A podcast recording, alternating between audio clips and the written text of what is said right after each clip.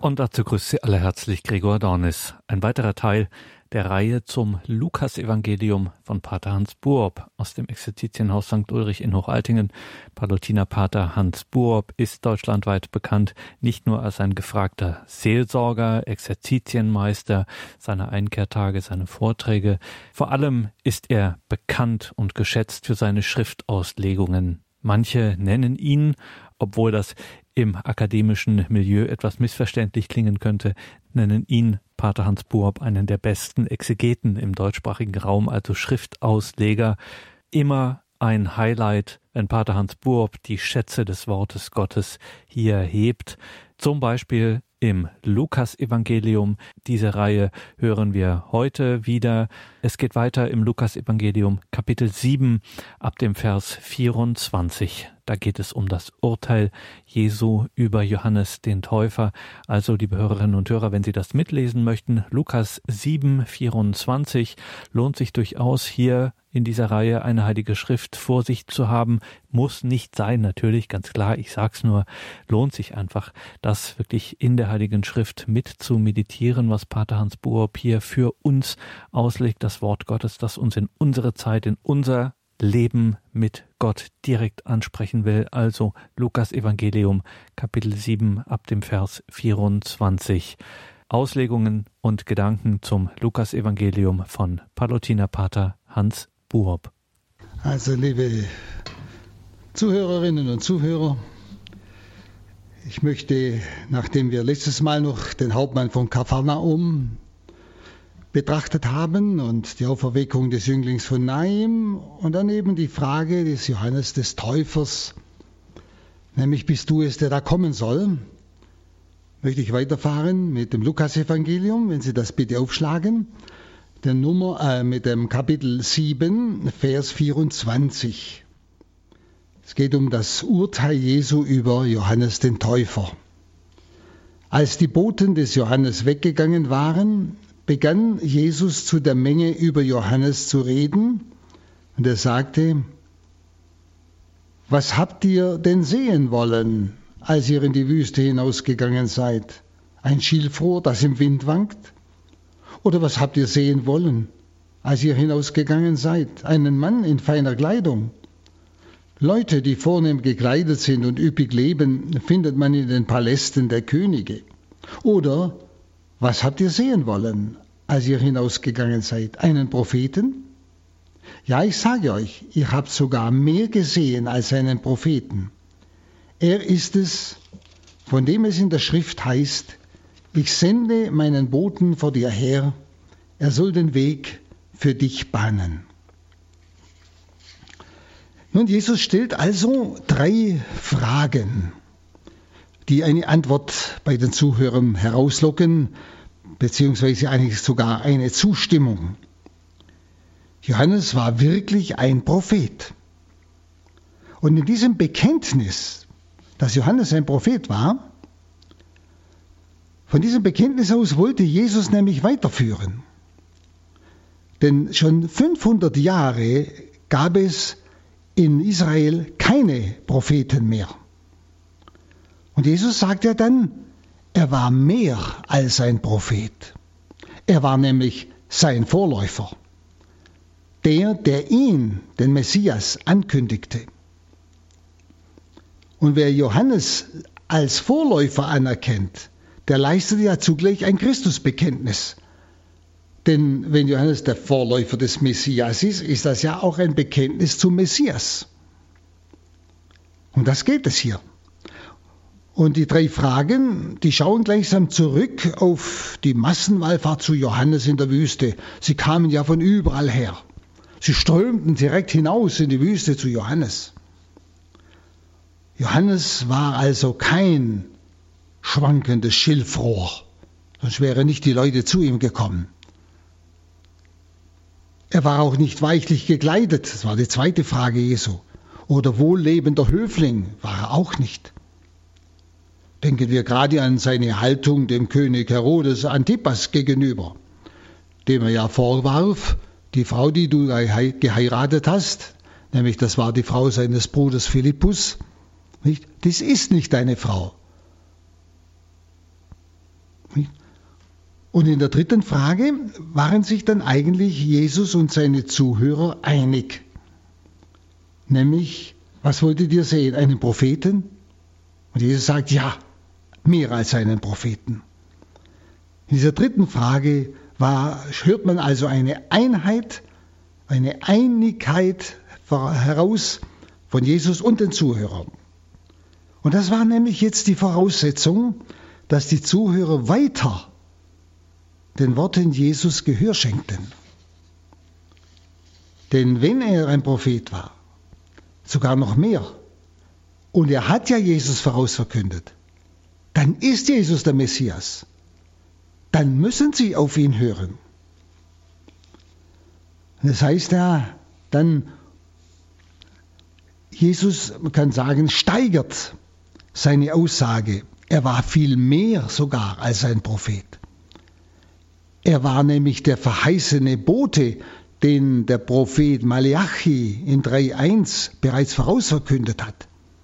Nämlich er war der Wegbereiter, der dem Herrn, Herrn ein zugerüstetes Volk bereitete. Das heißt, wir dürfen nicht bei Johannes stehen bleiben. Das sagt ihnen Jesus. Das Bekenntnis Jesu zu Johannes weist über Johannes hinaus, nämlich auf Jesus hin. Wenn er der Bote war, der den Weg bahnt, dann geht es um das Ziel. Und das Ziel ist Jesus selbst.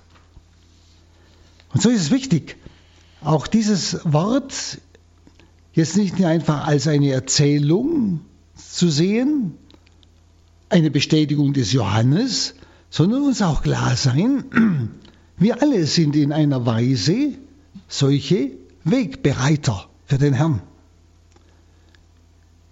Ich darf nie einen Menschen bei mir behalten. Ich muss ihn weiterleiten auf den hin, der alle Antworten geben kann, der die Erfüllung des Lebens des Menschen ist, nämlich zu Jesus Christus, so wie Johannes. Und deshalb ist uns ja auch diese Wirklichkeit, dieses Beispiel des Johannes in der Heiligen Schrift aufbewahrt. Aber es geht auch um die Bestätigung Jesu als Messias.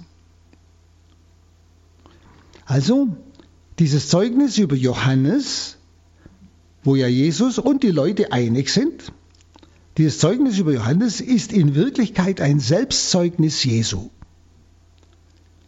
Jesus anerkennt Johannes als sein Vorläufer und damit ist es ein Selbstzeugnis Jesu. Johannes hat auf Jesus hingewiesen. Und wenn Johannes auf die Ankunft Jesu hingewiesen hat, dann ist ja Jesus dieser Messias. Es heißt dann, ich sage euch, unter allen Menschen gibt es keinen größeren als Johannes, doch der kleinste im Reich Gottes ist größer als er. Also Jesus stellt die Ordnung des Gottesreiches der Ordnung in der Vorbereitung auf das Gottesreich gegenüber. Der kleinste unter denen, die schon am Gottesreich teilnehmen, ist also größer zu bewerten als Johannes der Täufer, der ja der größte war in der Zeit der Verheißung, der Vorbereitung, weil er ja von Gott her den wichtigsten Auftrag hatte, nämlich auf das nahende Neue, auf den Messias, auf das nun hereinbrechende Gottesreich hinzuweisen.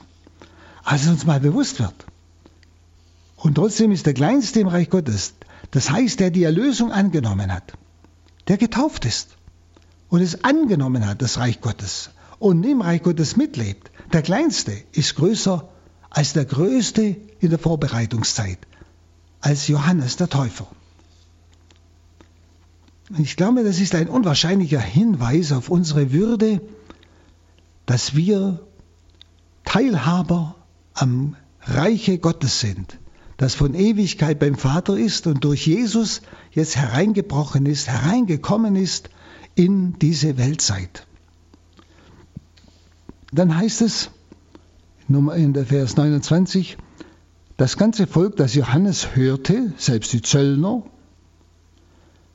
sie alle haben den Willen Gottes anerkannt und sich von Johannes taufen lassen. Doch die Pharisäer und die Gesetzeslehrer haben den Willen Gottes missachtet und sich von Johannes nicht taufen lassen.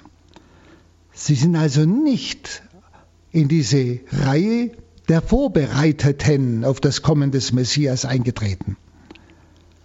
Und deshalb kommt jetzt ein Bild, das Jesus bringt, nämlich wenn er sagt, das ist die Nummer 31 und folgende, mit wem soll ich also die Menschen dieser Generation vergleichen? Wem sind sie ähnlich?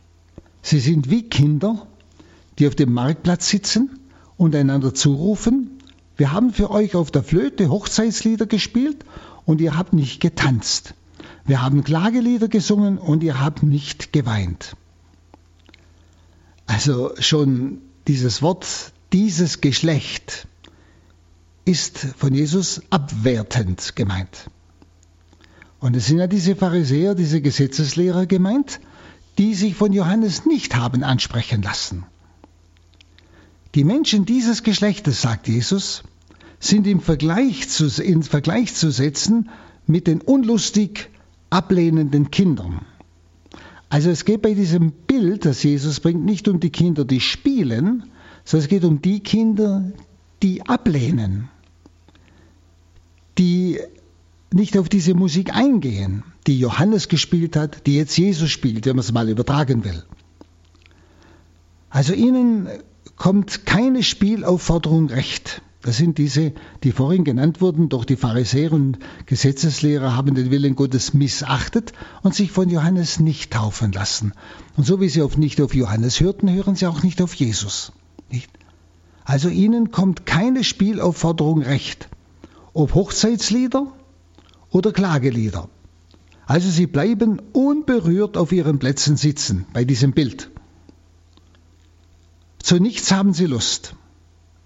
Weder der Bußruf des Täufers hat sie irgendwie herausgelockt, noch die Frohbotschaft Jesu bringt sie in Bewegung. Sie lehnen jedes Mal ab. Das ist dieses Bild, das Jesus jetzt anwendet, auf die, die weder auf Johannes gehört haben, noch auf Jesus jetzt hören. Sie gehen also weder auf den Bußruf des Johannes ein, nicht Klagelieder, noch auf die Hochzeitslieder, könnte man sagen, die Jesus bringt, eben der Hinweis auf die Hochzeit des Lammes.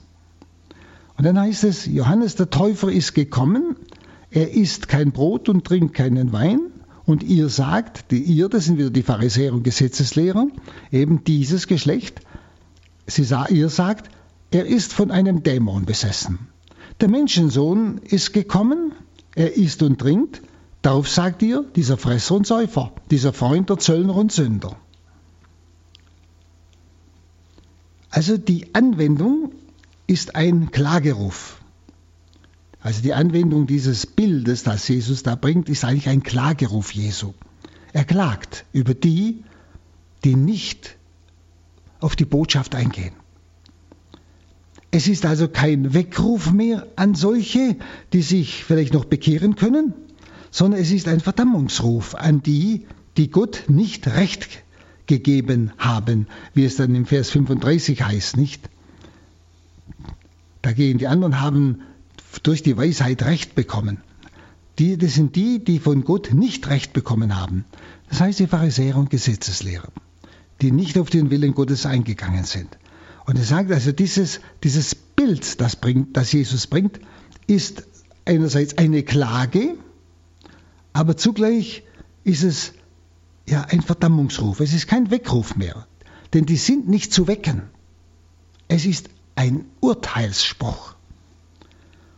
Gerade das Bild vom Spiel, das Jesus hier bringt, redet ja zuerst einmal vom Bußleben des Johannes des Täufers und vom Gastmahl, zu dem Jesus sich bei verschiedenen Gelegenheiten hat einladen lassen. Nicht? Und Johannes weist ja auf die endzeitliche Buße hin, also Umkehr, Trauer über die Sünde. Nicht? Die endzeitliche Buße. Jesus weist auf die Heilshochzeit hin. Das ist einmal das Bild der Kirche mit Christus, gleichsam die Hochzeit mit dem Lamme. Johannes wird deshalb von ihnen als dämonisch abgetan, weil er einfach anders lebt, wie ihnen das passt, diesen Pharisäern und Gesetzeslehrern. Jesus wird als Schlemmer und Säufer abgetan, weil er mit Sündern ist, weil er an Gastmählern teilnimmt, wozu er eingeladen wird. Und durch solche Ausdrücke wird die tiefe Verworfenheit der Unbekehrbaren deutlich. Die tiefe Verworfenheit der Unbekehrbaren. Das sind diese Pharisäer und Gesetzeslehrer. Sie haben weder auf Johannes gehört jetzt hören sie auch nicht auf Jesus. Nicht? Also es ist ein sehr hartes Urteil und es ist ein Wort Gottes heute an uns. Es ist auch in unsere Welt und Zeit hineingesprochen. Hören die Menschen heute, hören wir auf diesen Bußruf des Johannes umzukehren? Die Trauer über die Sünde? Haben wir noch ein Sündenbewusstsein? Hören wir auf die Botschaft des Johannes nach Umdenken? Hören wir auf die Botschaft Jesu, auf diese positive Botschaft, der uns einlädt zur ewigen Hochzeit im Himmel? Leben wir daraufhin bewusst? Sehen Sie, das ist die Frage an uns. Denn sonst ergeht tatsächlich ja, dieses tiefe Urteil, nicht, das von dieser Verworfenheit der Unbekehrbaren spricht. Der Unbekehrbaren. Und das, man kommt sehr leicht hinein, denn diese Pharisäer und Gesetzeslehrer waren ja fromme Leute. Fromme Leute können unbekehrbar sein. Das will das Wort schon sagen. Ich kann nicht einfach sagen, gut, ich versuche mit Gott zu leben, also brauche ich mir das Wort nicht ernst nehmen. Doch, doch. Vielleicht gibt es in meinem Leben einfach Dinge, die, ja, die unbekehrbar sind, wo ich einfach auf meinem Recht poche, wo ich mein, manche Sünde meines Lebens verteidige und nicht die Demut habe, Gott zu sagen, Gott, Herr, ich habe gesündigt gegen dein Gebot, gegen deinen Willen. Und ich rede mich da nicht raus. Ich höre auf deine Botschaft und ich lasse mich von dir aufdecken. Wissen Sie, das ist entscheidend. Also diese Unbekehrbaren, sie sind hier nach diesem Text ganz geschieden von den Kindern der Weisheit, wie sie nachher genannt werden. Und die mögliche Abwendung des Menschen oder des Menschenherzens, gerade gegenüber diesem sich nähernden Gott, egal wie er kommt, durch Johannes als Bußprediger oder durch Jesus, der den Vater, die Liebe, die Barmherzigkeit Gottes verkündet, nicht? Diese mögliche Abwendung des Menschenherzens gegenüber diesem nahenden Gott wird hier erschreckend entlarvt. Die mögliche Abwendung, und das sind fromme Leute, die sich abwenden, und zwar in ihrem Herzen, gegenüber diesem nahenden Gott, weil ihnen die Botschaft des Johannes nicht passt und die Botschaft Jesu nicht passt. Sie bleiben auf ihrem Standpunkt.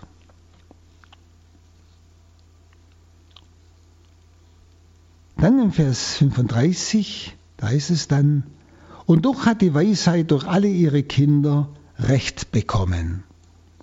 Die göttliche Weisheit steht also hinter dem Auftreten des Johannes wie hinter dem Auftreten Jesu.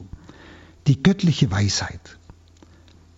Und Kinder der Weisheit sind die Christgläubigen, die wirklich auf Christus hören, ohne sich irgendwie äh, da zu verschanzen oder auszureden. Sie brauchen die Gabe der göttlichen Weisheit, um Gottes Weisheit, also die Offenbarung zu erkennen. Auch wir brauchen die Gabe der göttlichen Weisheit, brauchen den Heiligen Geist, könnte man auch sagen, um Gottes Weisheit, Gottes Offenbarung zu erkennen. Und diese Gabe göttlicher Weisheit wird den Kleinen gegeben, den Zöllnern und Sündern. So darum heißt es ja da oben vorher, nicht im Vers 29, das ganze Volk, das Johannes hörte, selbst die Zöllner, sie alle haben den Willen Gottes anerkannt und sich von Johannes taufen lassen. Diesen Kleinen, die offen waren, denen wurde diese Gabe göttlicher Weisheit geschenkt, sodass sie die Offenbarungen Jesu dann auch wirklich hören konnten, annehmen konnten, den Willen Gottes bei Jesus und in Jesus als dem Messias erkennen konnten. Das ist dieser Text. Also ein Text, der sehr, auch für uns sehr wichtig ist. Ich denke, dass mancher ja, Christ, der meint, das sei schon richtig, die Offenbarung Jesu zum Teil nicht annehmen kann, weil er eine eigenwillige Vorstellung hat, so wie die Pharisäer und Schriftgelehrten. Sie, Sie kennen ja manche Glaubenswahrheit, die von Leuten, auch Theologen, geleugnet wird. Ja. Jetzt, da muss man sich fragen, da, da ist hier der Punkt, wo alle sich eigentlich mal besinnen müssten. Nicht? Ob sie sich von der Weis, göttlichen Weisheit führen lassen, um die Offenbarung Gottes zu erkennen, oder ob sie eigenwillige Vorstellungen haben, eigensinnige, von denen sie nicht abgehen und die noch höher schätzen als das, was Christus uns offenbart hat und was die Lehre der Kirche uns vorlegt. Nun gehen wir einen Schritt wieder weiter. Das ist dieser Bereich jetzt gewesen. Nun die Begegnung Jesu mit der Sünderin. Das ist äh, Kapitel 7, Vers 36. Jesus ging in das Haus eines Pharisäers, der ihn zum Essen eingeladen hatte und legte sich zu Tische. Also hier lässt sich Jesus schon wieder also einladen, was die Pharisäer und Gesetzeslehrer ihm ja wieder dann vorwerfen als Fresser und Säufer. Als nun eine Sünderin, die in der Stadt lebte, erfuhr, dass er im Haus des Pharisäers bei Tisch war, kam sie mit einem Alabastergefäß voll wohlriechender, wohlriechendem Öl und trat von hinten an ihn heran. Dabei weinte sie, und ihre Tränen fielen auf seine Füße. Sie trocknete seine Füße mit ihren Haaren, küsste sie und salbte sie mit dem Öl. Als die Pharisäer, der ihn eingeladen hatte, als er sah, das sah, dachte er, wenn er wirklich ein Prophet wäre, müsste er wissen, was das für eine Frau ist, von der er sich berühren lässt. Er wüsste, dass sie eine Sünderin ist. Und da wandte sich Jesus an ihn und sagte, Simon, ich möchte dir etwas sagen. Er erwiderte, Sprich, Meister. Und Jesus sagte, ein Geldverleiher hatte zwei Schuldner. Der eine war ihm 500 Denare schuldig, der andere 50. Als sie ihre Schulden nicht bezahlen konnten, erließ er sie beiden. Wer von ihnen wird ihn nun mehr lieben? Und Simon antwortete, ich nehme an der, dem er mir erlassen hat. Und Jesus sagte zu ihm, du hast recht. Und dann wandte er sich an die Frau und sagte zu Simon, siehst du diese Frau? Als ich in dein Haus kam, hast du mir kein Wasser zum Waschen der Füße gegeben, sie aber hat ihre Tränen über meinen Füßen vergossen und mit ihren Haaren abgetrocknet. Du hast mir zur Begrüßung keinen Kuss gegeben. Sie aber hat mir, seit ich hier bin, unaufhörlich die Füße geküsst. Du hast mir nicht das Haar mit Öl gesalbt, sie aber hat mir mit wohlriechendem Öl die Füße gesalbt. Deshalb sage ich dir, ihr sind ihre vielen Sünden vergeben, weil sie mir so viel Liebe gezeigt hat. Wem aber nur wenig vergeben wird, der zeigt auch nur wenig Liebe. Und dann sagte er zu ihr, deine Sünden sind dir vergeben. Da dachten die anderen Gäste, wer ist das, dass er sogar Sünden vergibt? Er aber sagte zu der Frau, dein Glaube hat dir geholfen. Geh in Frieden. Also Jesus ist bei einem Pharisäer zu Gast. Der hat ihn zum Mahl geladen. Das macht eigentlich das Verhalten Jesu in erhöhter Weise natürlich anstößig. Er als Geladener lässt sowas zu. Also er benimmt sich als Gast, kann man sagen, nicht gut. Und das ist eine Auswirkung, wenn Gott sich mit der sündigen Menschheit liebend einlässt. Das, das genau drückt dieser Text hier aus. Das ist eine Auswirkung, wenn Gott sich mit der sündigen Menschheit liebend einlässt. Der Pharisäer hat ja ein Interesse an Jesus, darum hat er ihn ja eingeladen. Und er will prüfen, ob er wirklich ein Prophet ist. Nicht? Und dann haben wir gehört, als die Sünderin erlebt oder erfährt, dass er in dem Haus ist, kommt sie mit ihrem Ölgefäß. Und bei einem Gastmahl waren ja die Türen sehr weit offen für die Zuschauer.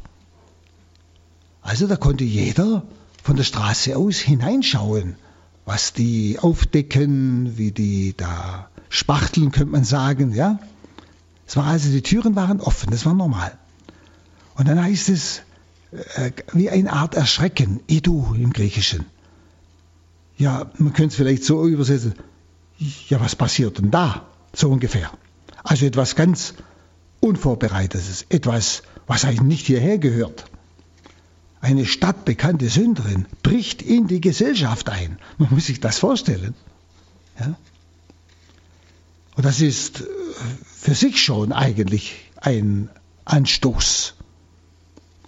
Was dahinter steht, ist unbekannt. Warum sie kommt, das wissen wir nicht.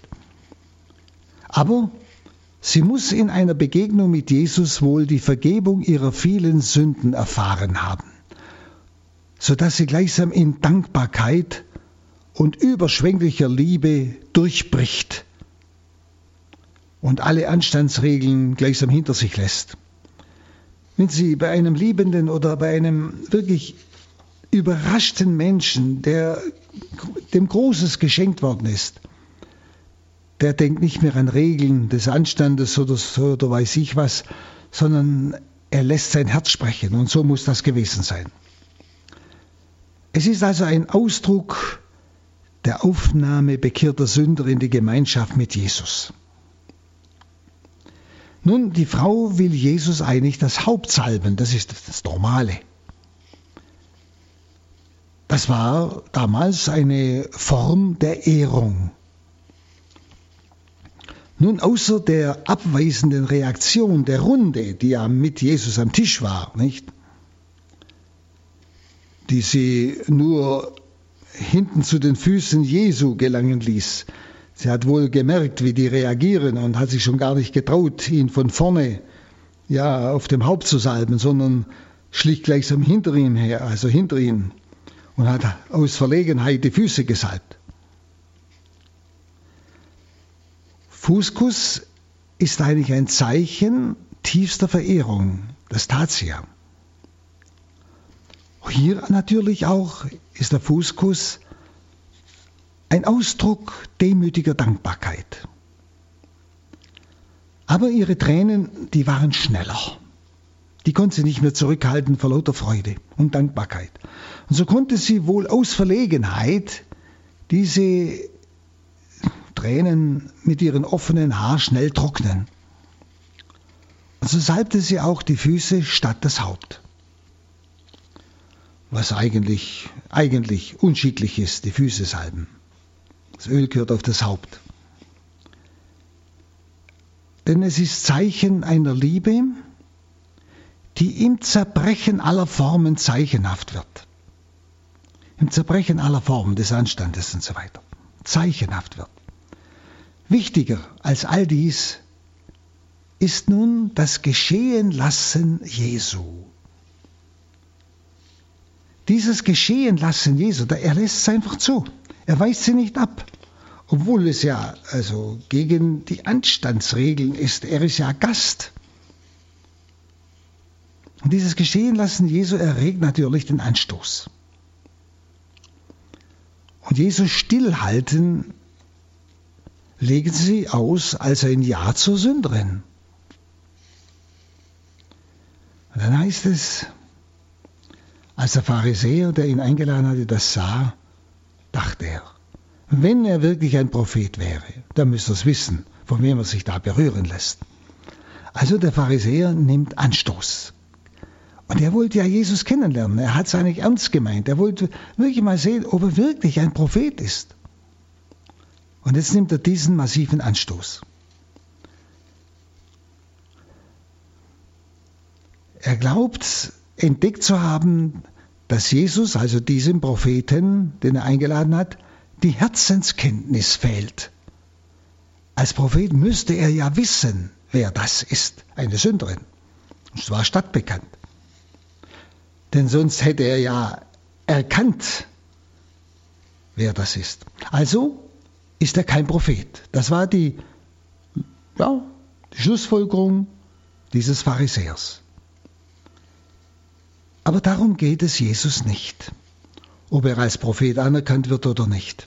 Das ist für ihn nicht wichtig. Sondern ihm geht es darum, ob Gottes Gnadenheimsuchung im Wirken Jesu liebend angenommen wird. Gottes Gnadenheimsuchung im Wirken Jesu liebend angenommen wird, so wie von dieser Frau. Das heißt dann, da wandte sich Jesus an ihn und sagte, Simon möchte dir was sagen. Und er wieder sprich. Und dann bringt er eben nicht ein Geldverleiher, hatte zwei Schuldner und so weiter. Der eine 50, der andere 500, nicht? Und einfach, als sie ihre Schuld nicht zahlen konnten, da ließ er sie beiden, wer liebt ihn mehr? Und eigentlich mit dieser Frage lässt er den Pharisäer erkennen, dass Jesus die Gedanken des Pharisäers erkannt hat. Und dass er wohl dann auch die Sünderin erkannt hat. Ja? Der Pharisäer meinte ja, wenn er Prophet wäre, wüsste er, wer die Frau ist. Aber jetzt, was Jesus jetzt antwortet, dem Pharisäer, zeigt dem Pharisäer, dass er wirklich ein Prophet ist. Dass er nicht nur weiß, wer die Frau ist, sondern dass er auch weiß, was der, was der Pharisäer denkt. Also Jesus bittet seinen Gastgeber um ein Verständnis für das Vorgefallene, das ja nicht gerade äh, angenehm war. Nicht? Und das ganz Neue in diesem Gleichnis ist, oder in diesem Ereignis kann man sagen, dass nämlich dem Schuldner, denn das ist das Gleichnis, dem Geldgeber, dass dem Schuldner die Schuld ganz nachgelassen wird. Ganz. Sünder erfahren Gottes Vergebung und werden zu Liebenden. Und Gottes Vergebung ist ganz. Nicht? Das ist das Bild, das Jesus da bringt. Ein Geldverleiher hatte zwei Schuldner und so weiter. Und als er ihre Schulden nicht bezahlen konnten, erließ er sie beiden. Und zwar ganz. Sünder erfahren Gottes Vergebung und werden zu Liebenden.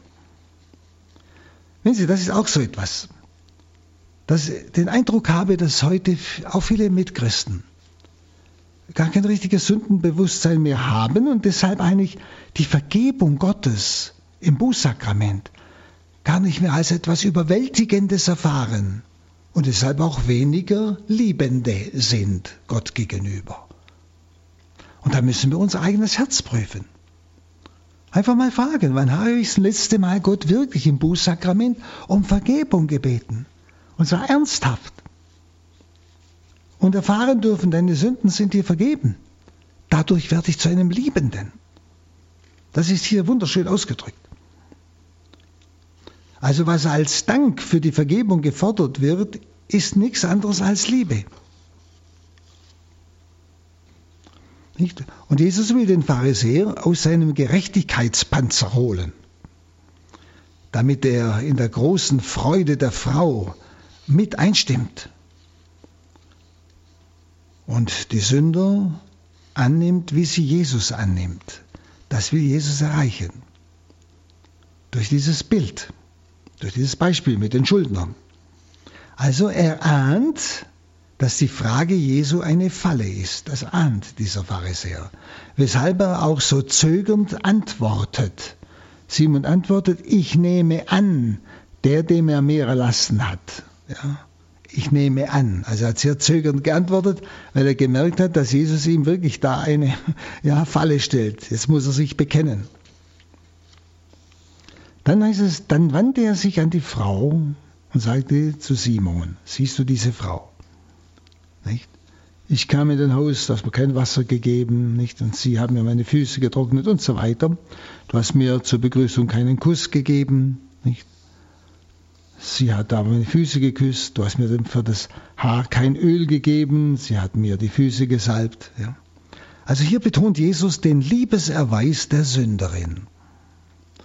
Er stellt das Verhalten des Pharisäers, vielleicht auch meines, er stellt das Verhalten des Pharisäers in Frage. Was Jesus dem Pharisäer vorhält, wären Taten der Übergebühr gewesen. Taten der Übergebühr. Die Sünderin leistete also Übergebühr. Und das ist die überschwängliche Liebe. Wenn sie das, was die alles getan hat, oder was auch Jesus dem Pharisäer da ähm, ja, vorwirft, kann man sagen, als er in ein Haus kam, dass man kein Wasser gegeben und so weiter, das wäre eine Tat der Übergebühr gewesen. Also nicht des Normalen, sondern der Übergebühr. Und damit wird ausgedrückt, dass auch die Sünderin, da sie das alles getan hat an Jesus, die Sünderin eine Übergebühr leistete. Ein Ausdruck eben, wie gesagt, der überschwänglichen Liebe. Also ein wunderbares Bild. Dann 47, deshalb sage ich dir, ihr sind ihre vielen Sünden vergeben, weil sie mir so viel Liebe gezeigt hat. Wem aber nur wenig vergeben wird, der zeigt auch nur wenig Liebe. Also der erste Satz ist in Vergangenheitsform, nicht? Ihr sind viele Sünden vergeben worden, also das Vergangenheitsform, weil sie sehr viel Liebe gezeigt hat. Und er bezieht sich also, dieser Satz bezieht sich auf die Frau. Ihr sind die Sünden schon vergeben geworden. Also deshalb kam sie ja mit dieser Übergebühr der Liebe, um zu danken. Der zweite Satz ist in der Gegenwartsform. Ja? Wem aber nur wenig vergeben wird, der zeigt auch nur wenig Liebe. Das ist Gegenwart, das ist der Pharisäer. Und er drückt aus, was für alle geltend ist. Wer viel liebt, dem wird viel vergeben. Dann heißt es, dann sagte er zu ihr, deine Sünden sind dir vergeben. Und da dachten die anderen, wer ist das, der Sünden vergibt? Er aber sagt zu der Frau, dein Glaube hat dir geholfen, geh in Frieden. Also Jesus spricht hier eine klare Absolution aus. Einen Nachlass der Sünden. Der Glaube hat die Frau gerettet. Ein Glaube, und zwar der von der Liebesreue und von der liebenden Hoffnung auf Vergebung sie zu Jesus getrieben hat. Es war die Liebesreue und es war die liebende Hoffnung auf Vergebung. Das Verhalten Jesu zeigte ja schon, dass er vergeben hat. War ja Vergangenheit, ja. Und dann trat das Wort noch hinzu. Er hatte ihr schon vergeben und jetzt hat er es noch ins Wort gebracht. Damit ist eigentlich das sakramentale Geschehen vollendet. Nicht? Die Vergebung durch das Wort. Das, was auch im Bußsakrament geschieht dann. Die Vergebung Gottes ist jetzt ein Ereignis. Und zwar ein Ereignis, das leibhaft und geschichtlich auf mich zukommt. Das, was er hier getan hat, das hat er dann als Auftrag auch den Aposteln gegeben, das bis heute als Vollmacht der Kirche uns geschenkt ist. Er vergibt uns im Wort. Wir dürfen es hören und wissen es mit Sicherheit. Das ist Sakrament. Also eine von Gott erlangte Vergebung will durch Menschen zugesprochen werden. Denn sonst wüssten wir ja nie, hat Gott mir Gott vergeben oder hat er mir nicht vergeben. Sie, das ist eigentlich auch, würde ich sagen, die Not derer, der Christen, die kein Bußsakrament haben, die sich von der apostolischen Wurzel getrennt haben, denen das Priesteramt fehlt, nicht? Woher haben sie die Sicherheit, dass Gott ihnen vergeben hat? Nicht? Eine von Gott erlangte Vergebung will durch Menschen zugesprochen werden, und zwar mit Vollmacht. Das kann nicht ein Mensch aus sich selber. Und die Vollmacht kann ihm auch keine Gemeinde geben. Die muss er direkt von Gott haben. Und das ist das Sakrament der Priesterweihe, wie wir das heute nennen die Sendung, die Jesus den Aposteln nach seiner Auferstehung gegeben hat, wie ihn der Vater gesandt hat. So hat er sie gesandt, hat ihnen alle Vollmachten gegeben, die der Vater ihm gegeben hat. Und nach der Auferstehung also beauftragt Jesus seine elf, Judas war ja weggegangen, und in der Apostelgeschichte heißt es, viele kamen zu den Aposteln, bekannten ihre Sünden und offenbarten ihre Taten. Also genau das, was Jesus hier getan hat, ging dann weiter. Bis heute. Und das ist doch wunderbar. Also die Tischgenossen, die staunten, wie wir hörten, und fragten ernsthaft, wer ist dieser, dass er Sünden vergibt? Denn nur Gott kann Sünden vergeben. Und wie sich die Tischgenossen entscheiden, wird nicht mehr erzählt. Das heißt also, das Wort Gottes fordert mich heraus. Es kommt jetzt auf mich an, wie ich darauf antworte. Ja? Nehme ich dieses wunderbare Geschenk des Herrn an, lasse ich mir meine Sünden vergeben. Also auch hier eine wunderbare Stelle, eine sehr hoffnungsvolle für uns. Und nun schauen wir auf das achte Kapitel. Achte Kapitel, Vers 1 bis 3. In der folgenden Zeit wanderte er von Stadt zu Stadt und von Dorf zu Dorf und verkündete das Evangelium vom Reich Gottes. Die Zwölf begleiteten ihn. Außerdem einige Frauen, die er von bösen Geistern und von Krankheiten geheilt hatte. Maria Magdalene, aus der sieben Dämonen ausgefahren waren, Johanna, die Frau des Kusas, eines Beamten des Herodes, Susanna und viele andere. Sie alle unterstützten Jesus und die Jünger mit dem, was sie besaßen. Also Jesus wandert, heißt es einfach. Das ist ja, das ist ja Wort Gottes und das sind nicht einfach Geschehnisse geschildert wie in einem Geschichtsbuch, sondern es will uns etwas offenbart werden. Jesus wandert, das heißt, er ist das Urbild der urchristlichen Missionstätigkeit. So wie auch nachher der Apostel, Denken Sie an Paulus, er ist gewandert, hat die verschiedenen Gebiete durchzogen, gepredigt, Gemeinden gegründet, ja.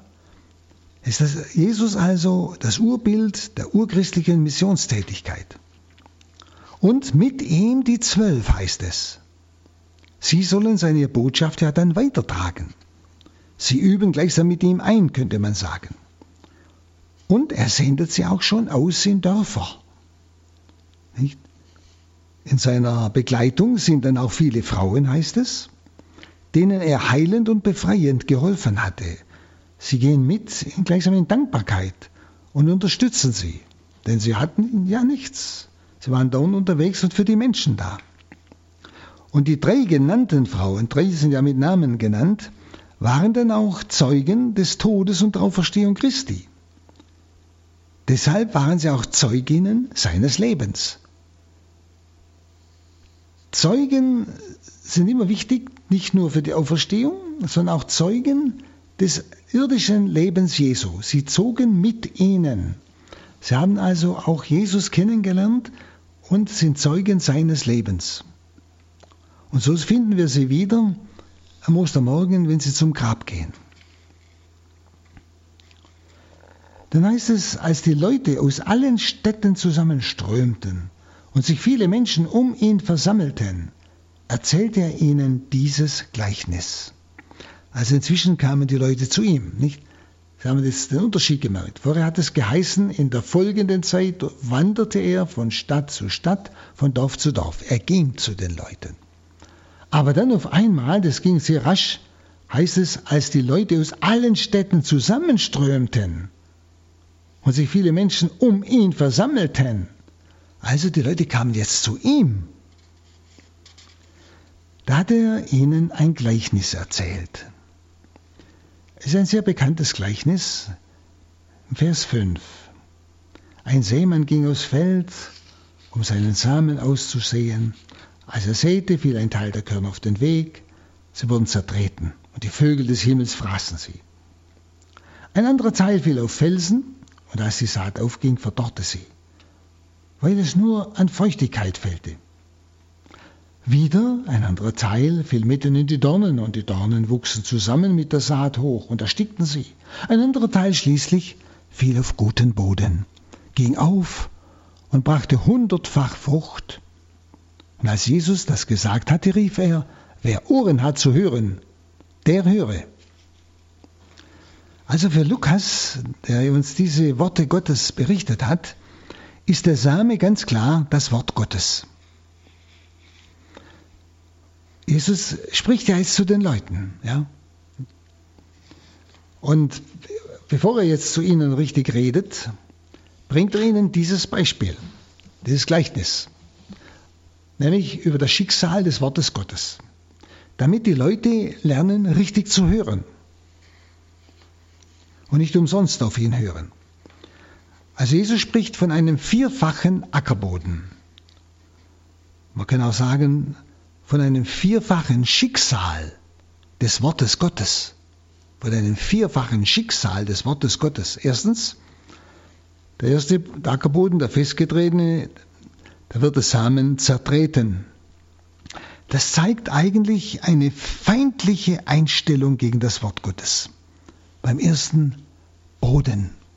Also es gibt Menschen, es gibt Zuhörer, die haben von vornherein, sie zertreten das Wort Gottes. Das heißt, sie haben von vornherein eine feindliche Einstellung gegen das Wort Gottes. Es kommt also nicht an. Die zweiten die werden verglichen mit einem felsigen Boden. Da ist wenig Erde. Ich erinnere mich immer an einen Acker, den wir hatten am Wald. Und der hatte an der oberen Seite den Wald so, da war immer die Gefahr, dass wir unseren Flug kaputt rissen weil da waren richtige Steinplatten drunter und war nur wenig Humus über der Steinplatte. Und es war immer so, dass der Same dort am schnellsten aufblühte. Denn die Steinplatten unten waren warm und ein bisschen Boden, nicht so dass also diese Frucht sehr schnell wuchs, schneller als die andere. Aber wenn es ein heißer Sommer war, sind sie auch ganz schnell verdorrt, weil der Boden einfach zu, zu dünn war, nicht? Und unten war nur Felsen. Das heißt also, es war ein felsiger Boden mit wenig Erde. Nicht? Das nimmt es zwar schnell auf, aber sobald die Bedrängnis kommt, die Hitze, geht es kaputt. Das dritte ist das Dornengestrick, der das also alles ja, wieder erstickt. Nun, die große Fruchtbarkeit als Gegensatz beim vierten Boden nicht? Ist also ein Gegensatz zu den drei Viertel Misserfolgen. Große Fruchtbarkeit gegenüber drei Viertel Misserfolgen. Und Jesus will damit sagen, das soll uns nicht irre werden lassen am Wort Gottes. Bei allem Misserfolg des Wortes Gottes wird es doch einen wunderbaren Zukunftserfolg haben. Und das soll unseren Glauben stärken bei allem Misserfolg. Das ist einmal das, was Jesus seinen Zuhörern zuerst sagt. Damit sie ja, nicht gleich von vornherein resignieren. Der Zukunftserfolg ist wunderbar, sagt er. Und wir sind jetzt 2000 Jahre später und wissen das. Das Wort Gottes hat sich verbreitet durch die ganze Welt. Dann heißt es im Vers 9, seine Jünger fragten ihn, was das Gleichnis bedeute. Da sagte er, euch ist es gegeben, die Geheimnisse des Reiches Gottes zu erkennen. Zu den anderen Menschen aber wird nur in Gleichnissen geredet, denn sie sollen sehen und doch nicht sehen, hören und doch nicht verstehen. Also dem inneren Kreis, können wir sagen, den Jüngern, dem inneren Kreis ist es gegeben zu verstehen. Wissen Sie, das Gottesreich ist ja eine überirdische Größe. Ich habe ja vorhin schon gesagt, dieses Reich Gottes ist von Ewigkeit beim Vater. Und durch Jesus wird es nun hier reingebracht in, die, auf die, in diese Weltzeit. Das Gottesreich ist eine überirdische Größe, aber auch schon auf Erden, wie gesagt, durch Jesus anwesend. In seiner Kirche. Heute. Und die drei ersten Ackerböden, die können Sie noch nicht verstehen. Die verstehen praktisch das Gleichnis, das Jesus brachte, nur als Erzählung. Wenn Sie, Sie haben das erzählt, es gibt, es gibt diese Ackerböden und die sind dann unfruchtbar oder und so weiter. Das sind Sie verstanden. Aber Sie haben den tieferen Sinn nicht verstanden. Das, was Jesus eigentlich sagen wollte, das war nur den, dem inneren Kreis vorbehalten die es ja später den Leuten erklären sollten, wenn sie den Heiligen Geist empfangen haben. Also, Sie können es, diese drei ersten Ackerböden, also diese Zuhörer mit diesen drei ersten Ackerböden, können das Gleichnis in seinem tiefen Sinngehalt noch nicht verstehen. Sie verstehen es nur äußerlich, die Erzählung, als, als Beispiel, ja, als Gleichnis. Hm? Eben erst wenn ihr Herz geöffnet ist, Eben, wenn Erlösung möglich ist und Sie auch voll bejahend dahinter stehen, dann werden sie auch dieses Gleichnis verstehen. Also uns soll es eigentlich möglich sein. Nicht?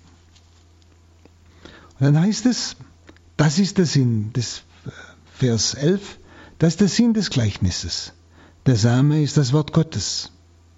Auf dem Weg ist der Same bei denen gefallen, die das Wort zwar hören, den es aber der Teufel dann aus der Herzen reißt, damit sie nicht glauben und nicht gerettet werden. Also es geht also nicht um den Sämann bei diesem Gleichnis, sondern es geht um das Wort Gottes. Das ist wichtig. Und dem Teufel wird hier, nicht, was es hier heißt, denen es aber der Teufel dann aus dem Herzen reißt. Dem Teufel wird hier die Macht zugeschrieben, die bis ans Menschenherz heranreicht. Also den Glaubenskeim im Herzen, den kann allerdings der Teufel nicht ersticken, den Glaubenskeim im Herzen. Aber er kann das Wort vorher, vor es ins Herz kommt, von außen wegnehmen. Das wird hier ausgedrückt. Dann heißt es 13, auf den Felsen ist der Same bei denen gefallen, die das Wort freudig aufnehmen, wenn sie es hören, aber sie haben keine Wurzeln. Eine Zeit lang glauben sie, doch in der Zeit der Prüfung werden sie abtrünnig.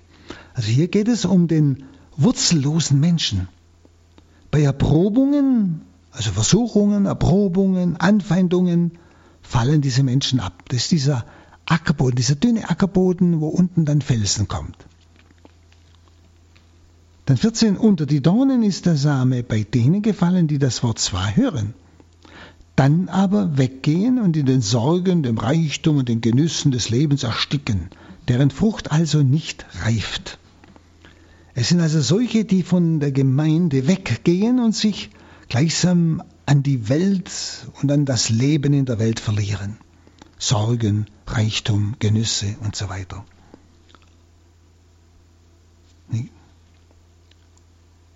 Und all diese Dinge ersticken das Wort Gottes. Und nicht nur das Wort Gottes, sondern die Christen selber gehen unter in diesem Denken und Leben der Welt. Welt ist ja immer bei Johannes auch diese wiedergöttliche Welt, das was gegen Gott steht. Also wenn wir uns zu sehr mit der Welt einlassen, wird, hören wir zwar das Wort Gottes, aber es erstickt. Schauen Sie, das ist auch so eine Wirklichkeit, wo wir in unser Herz hineinhören müssen. Welcher Ackerboden ist in mir? Ja? Kommt etwas an? Oder nimmt mir das der Teufel schon vorher, von, von vornherein wieder weg? Lasse ich den zu? Oder eben wie hier, nicht? bin ich zwar begeistert beim zweiten Ackerboden, begeistert fürs Wort Gottes, aber wenn Prüfungen kommen, Entscheidungen, ja, dass ich ja, als Christ angegriffen werde, dann falle ich ab. Oder hier der dritte Ackerboden, nicht, ich gehe in Kirche jeden Sonntag oder ich regelmäßig und, und höre das Wort Gottes, aber die Sorgen in dieser Welt und der Reichtum und all das, was die Welt bietet, das zieht mich alles viel mehr an und so erstickt das Wort Gottes sehr schnell wieder. Es kommt nicht zur Reife. Das heißt, der Mensch wird nicht heilig durch das Wort Gottes, sondern er nimmt es zwar auf, regelmäßig, aber es erstickt auch regelmäßig in diesem ganzen Denken der Welt. Also da muss ich schon genau in mich hineinhören, ja, welcher Ackerboden ist in mir? Wie kommt das Wort Gottes bei mir an? Dass ich bei dem Gottesdienst höre, dass ich lese in der Heiligen Schrift. Dann heißt es, auf guten Boden ist der Same bei denen gefallen, die das Wort mit gutem und aufrichtigem Herzen hören daran festhalten und durch ihre Ausdauer Frucht bringen. Also hier ist wesentlich hören und festhalten. Das sind zwei wichtige Dinge. Hören und festhalten. Also ich höre es und ich halte es fest. Ich halte es in der Erinnerung. Ich erinnere mich daran. Ich orientiere mich daran. Im alltäglichen Leben. Bei meinem Reden, Denken und Tun.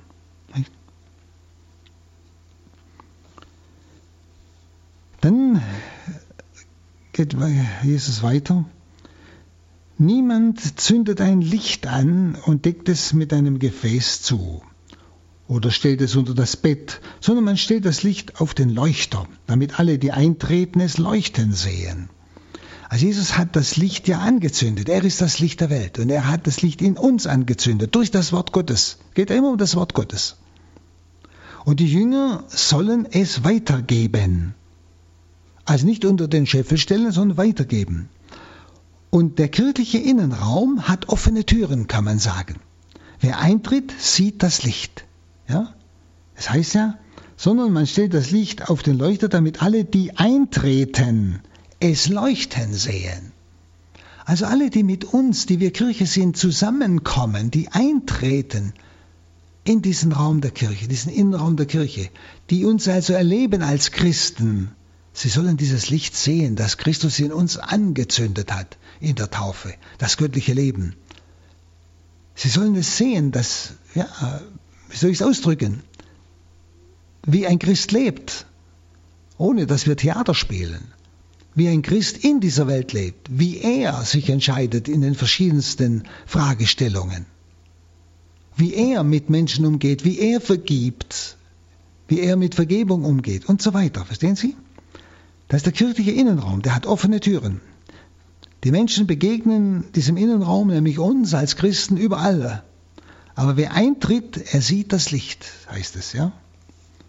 Wir sollen es nicht verbergen. Wir sollen als Christen wirklich leben das dürfen die Menschen sehen, wie wir leben. Ob wir auch schimpfen, wenn andere schimpfen, ob wir auch verurteilen, wenn andere verurteilen, oder ob wir schweigen mindestens.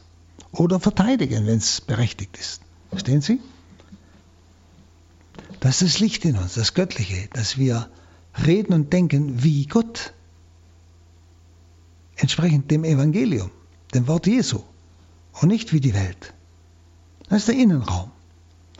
Sehen das die Menschen? Erleben sie es oder verstecke ich es und rede auch mit und schwätze auch mit und verurteile auch mit und schimpfe auch mit? Dann können sie das Licht nicht sehen. Da habe ich es verdeckt unterm Scheffel. Ja? 17. Es gibt nichts Verborgenes, das nicht offenbar wird und nichts Geheimes, das nicht bekannt wird und an den Tag kommt.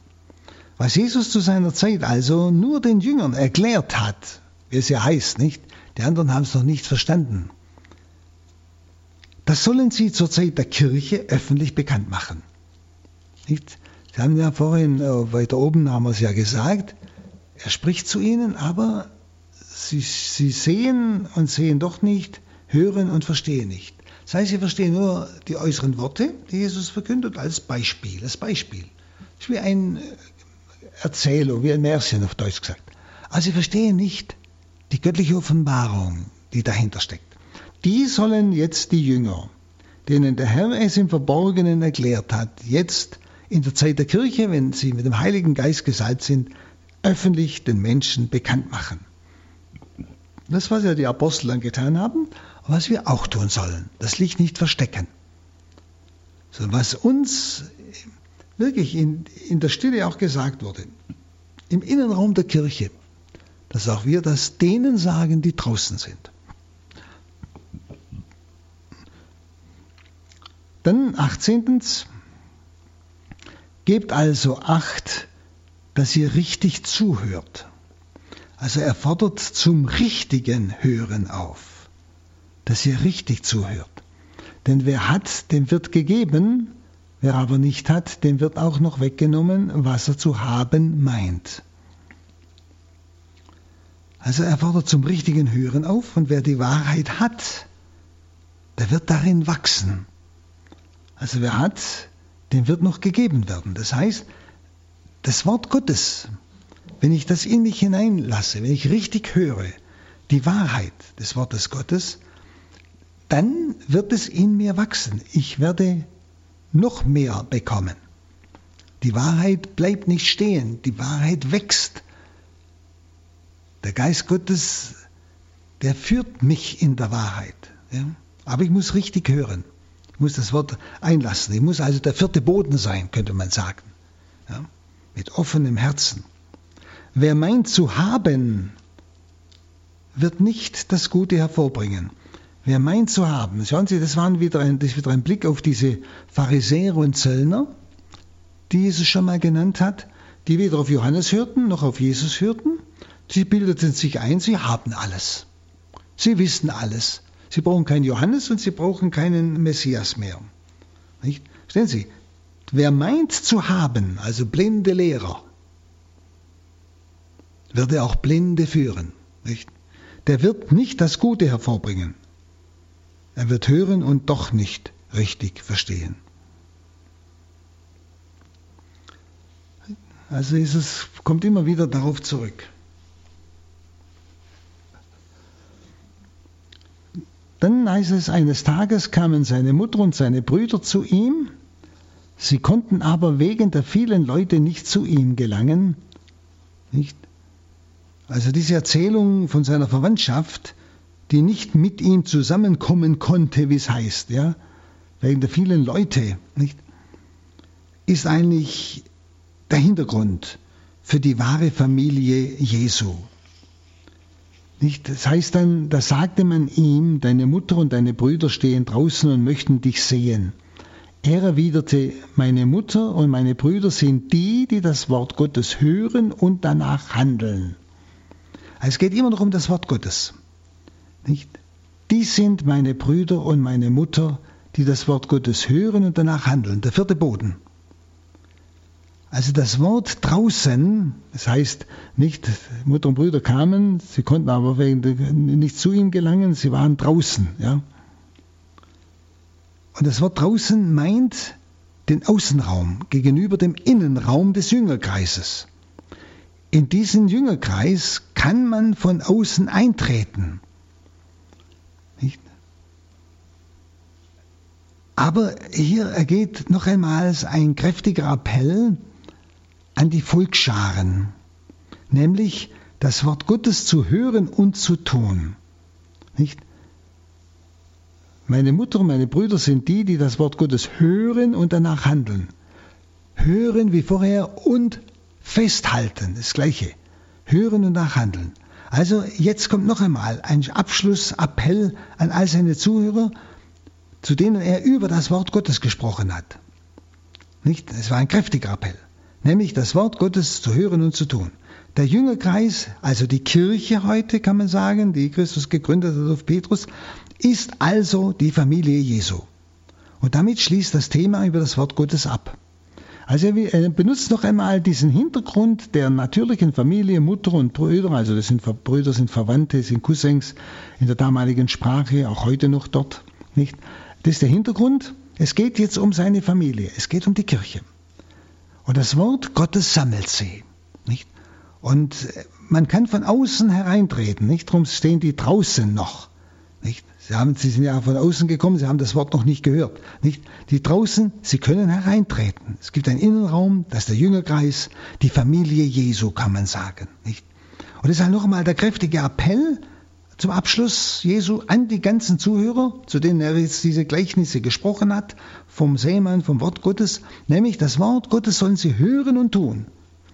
Sollen schauen, dass sie dieser vierte Ackerboden sind, der wirklich mit frohem Herzen das Wort aufnimmt und festhält und tut.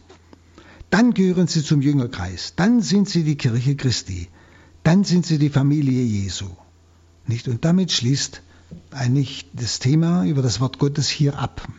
Und da wollen auch wir dann jetzt abschließen bis zum nächsten Mal. Aber denken Sie daran, das Wort Gottes will diese Kirche sammeln. Er, Jesus, durch sein Wort, sammelt sie.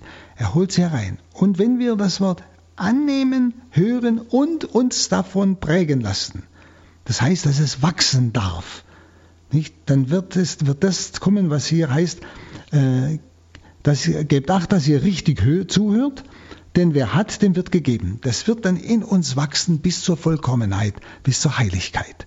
Nicht? Und das ist die Familie Jesu, das ist die Kirche. So, jetzt danke ich Ihnen fürs Zuhören und ich hoffe, dass Ihnen dieses Wort Gottes einiges zu denken gibt, einfach auch zum Überprüfen des eigenen Lebens, aber auch zur Freude äh, am Wort Gottes, wie der Herr uns so ganz wunderbar durch solche Gleichnisse und Ereignisse persönlich führt. Dies war eine weitere Folge der Auslegungen des Lukas-Evangeliums von Palutiner Pater Hans Burb aus dem Exerzitienhaus St. Ulrich in Hochaltingen. Liebe Hörerinnen und Hörer, schauen Sie auch in unsere Mediathek auf horeb.org bzw. in der Radio Horeb App, wo Sie diese Sendung in Kürze nachhören können. Danke Ihnen allen fürs Dabeisein. Danke, dass Sie unsere Arbeit hier möglich machen durch Ihre Spende, dass Sie diese Gebetsfamilie des Radios überhaupt möglich machen durch Ihre Gebete, durch Ihre Spenden. Ohne diese geistigen und materiellen Zuwendungen gäbe es uns nicht. Wir verdienen sonst nichts. Es gibt ja hier keine Werbung zum Beispiel oder ähnliches. Nein, es ist ausschließlich spendenfinanziert. Also nach der materiellen Seite ist Radio Horeb auf Ihre Spenden angewiesen und sowieso und überhaupt auf der geistigen Seite natürlich auf Ihre Gebete. Ein herzliches Vergelt's Gott allen Betern und Spendern. Einen gesegneten Abend und eine behütete Nacht wünscht Ihr Gregor Dornis.